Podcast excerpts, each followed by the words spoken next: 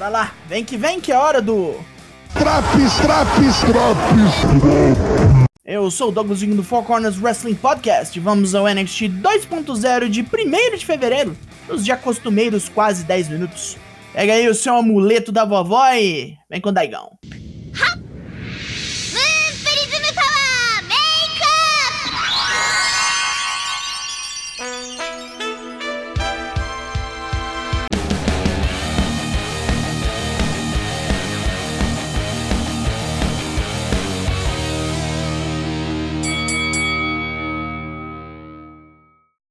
Já abrimos o programa com a Opressão Europeia. Luta 1, Imperium vs Diamond Mine.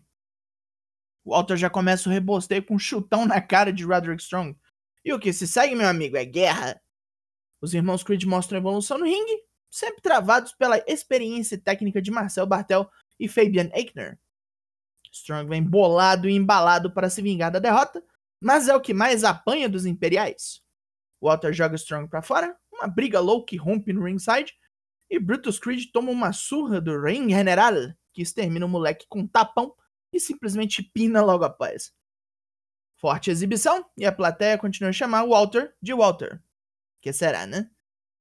No backstage, LA Knight continua putaço das calças com tudo que Grayson Waller vem fazendo para evitar uma luta. Joe Gacy chega para oferecer aconselhamento psicológico e espiritual, ajudar Knight a evoluir e deixar o chato australiano pra lá.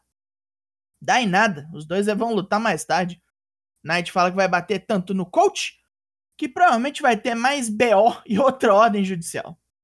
A Toxic Attraction vem ao ringue proclamar que Indy Hartwell e Perry Shapirota vão tomar a ruim no Vengeance Day em duas semanas.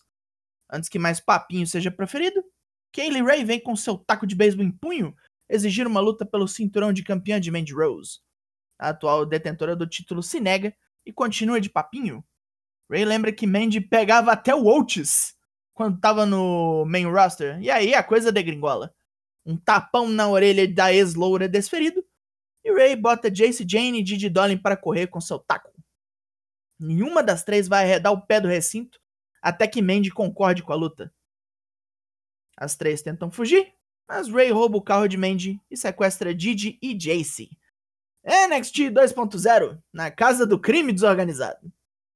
Cora Jade pediu por uma luta contra Raquel Gonzalez. Burrice? Não, a skatista só quer provar que é forte, confiável e que aguenta porrada. Então é burrice sim.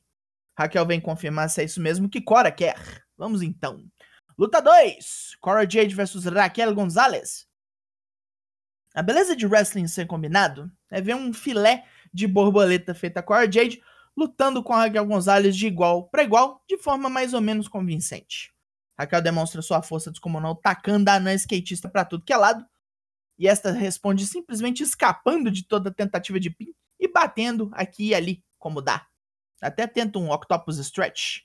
Raquel lembra de seu tamanho e mata o oponente com uma Tingona Bomb. Mas aparentemente isso foi o bastante e Raquel topa fazer tag com a pirralha para o Dusty Classic feminino. que tem tá aí. Pete Dunne chega para xingar Tony D'Angelo. Taco de cricket, soco inglês, cadeira, vai bater no mafioso com qualquer coisa à mão. E dá uma ideia boa de onde isso pode rolar. Chama o cara pra uma briga na jaula de aço. Que é sangue, o nosso Dunha. Enquanto isso, do backstage, A jovem adulta vestida como colegial Sari Fujimura, munida do amuleto mágico de sua avó e de Booking transforma-se em Sol Ray, a guerreira do sol. Luta 3. Perdão. Luta 3. Saray vs Kayla Inlay. Saray virou a garota mágica mesmo. Temos um quase squash aqui para todos os efeitos. Kayla Inlay não quis saber de aperto de mão nem de fair play, bateu um pouco e apanhou a Vera, morrendo após um dropkick baixo e um high collar suplex violento. Duke Hudson agora é viciado em causar dor aos outros, depois de se fuder contra Cameron Grimes. Enquanto rapa a cabeça como uma máquina zero, ele explica que estava acostumado a calcular suas chances e confiar na sorte. Daqui pra frente, o careco fará sua própria sorte. Né? Brown Breaker e Tommaso Ciampa se preparam para o main event. Ciampa veio ajudar o bonecão porque quer que ele continue campeão e tenha sua eventual revanche. Será que dá bom? Camelo Reis vai pro ringue se gabar de ser bom, bonito e famoso. Cameron Grimes não está e nunca estará em seu nível. Grimes vem pra ver isso aí, faz umas piadinhas com Bob Esponja calça quadrada e encrespa com Trick Williams, que está se metendo muito no assunto. Carmelo reafirma que vai ganhar, e Grimes refuta com seu bordão, vai ganhar o título e ir pra lua. Tem quem goste. Idris Enough e Malik Blade continuam pensando em duas coisas: ganhar o Dusty Classic e chamar a Toxic Attraction pra sair. Mandy Rose aparece no vestiário dos dois correndo de Kaylee Ray. E Malik fica todo, todo que a moça caiu em seu colo. Todo, todo daquele jeito que você não quer que seus pais vejam, sabe? A Diamond Mine continua otimista. E os irmãos Creed falam que vão derrotar a Imperium na próxima. Os Grizzled Young Veterans, próximos oponentes deles no torneio Dusty Classic, surgem para fazer troça da situação deles. Enquanto isso no ringue, luta 4, LA Knight vs Joe Gacy. Gacy vem forte e amassa Knight com maestria. A reação do ex-Eli Drake vem depois de um neckbreaker voador. E essa é a deixa para Sanga, o guarda-costas de Grayson Waller vir e distraí-lo, enquanto o próprio voa do nada e mete um cutter. Fudido e mal pago, Knight sobrevive a uma contagem de 9 fora do ringue, mas é presa fácil para Gacy com um Springboard Lariat. Depois da luta, Waller chega berrando que não tem mais lugar para Knight no NXT. Knight reage, mas toma um chokeslam de Sanga. Tá feio o negócio. Waller tá bem contente e diz que se Knight derrotar Sanga semana que vem, vai retirar a ordem judicial. Podia era se retirar do mundo. Wendy Chu se dirige para o ringue com Tiffany Stratton de olho. Luta 5: Wendy Chu vs Amari Miller. É revelado que Tiffany Stratton ofereceu a Amari Miller uma ida às compras, com tudo por conta da Barbie bombada, se ela derrotar o Wendy Chu. E depois da pavorosa entrada da hibernante, o pau come. Naquelas. Porque todo golpe de Wendy envolve dormir. Engraçaralho. A Mari obviamente pega vantagem, até Stratton aparecer e jogar o cartão de crédito para ela. Com a distração, Wendy dá um porradão voador e leva a vitória. Para piorar, ela pega o cartão de crédito e se manda. Vários crimes cometidos hoje. No backstage, Brooks Jensen vem pedir conselhos de relacionamento para Andy Hartwell e Dexter Loomis. E é só isso. Nada mais será dito. Mais uma estreante, Nikita Lyons, vem cortar uma promo, cantando seu próprio tema e dizendo que veio do mundo do entretenimento. Essa aí lutou com a Mary Miller no 205 Live e perdeu. Eu vejo um padrão. Saray dedica sua vitória de hoje à sua vovó. E logo vem Dakota Kai tacar mal a Gouro. Ai, tomar porrada logo logo nossa maritaquinha neozelandesa. Uma promo com Draco Anthony exibida. Lembra dele? O boneco vem malhar às duas da manhã porque tá pegando forte na dedicação. Isso não parece muito saudável. Mas a estreia dele é agora. Luta 6. Draco Anthony vs Andre Chase. Todo sorridente, Draco vem descendo a porrada em Chase, pisa na bandeira da universidade, mas o seu gás acaba e ele toma um STO reverso letal.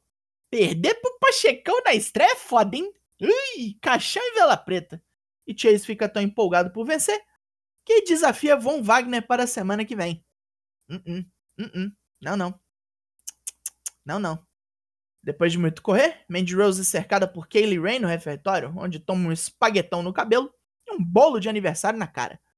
Eu detesto quando desperdiçam comida, já disse isso várias vezes. Mas chega de bobagem, porque. Main Event! Luta 7, legado do Fantasma versus Braun Breaker e Tommaso Ciampa. Ciampa vem carregado de putaria e bate em Raul Mendoza dançando a Macarena. Breaker usa sua força monstruosa para trucidar Rocking Wild. Santos Escobar intervém por seu time e ataca Breaker na roubalheira. Pouco importa quando ele chama Champa que estraçalha os latinos.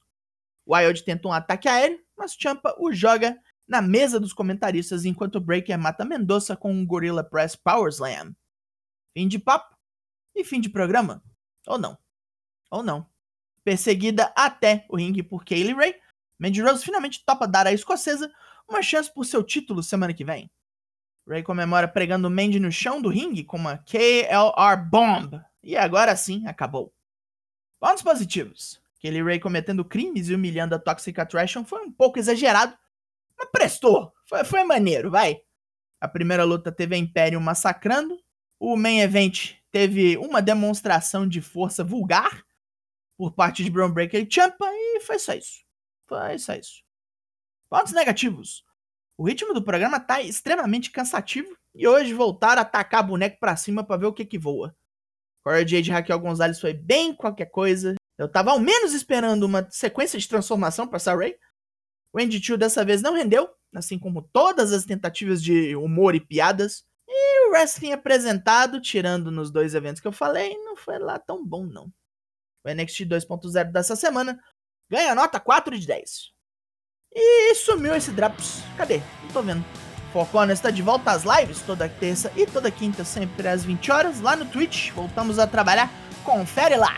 Eu sou o Douglas Jung. Nós somos o Four Corners Wrestling Podcast e eu volto na semana que vem. Logo mais, tem mais e até!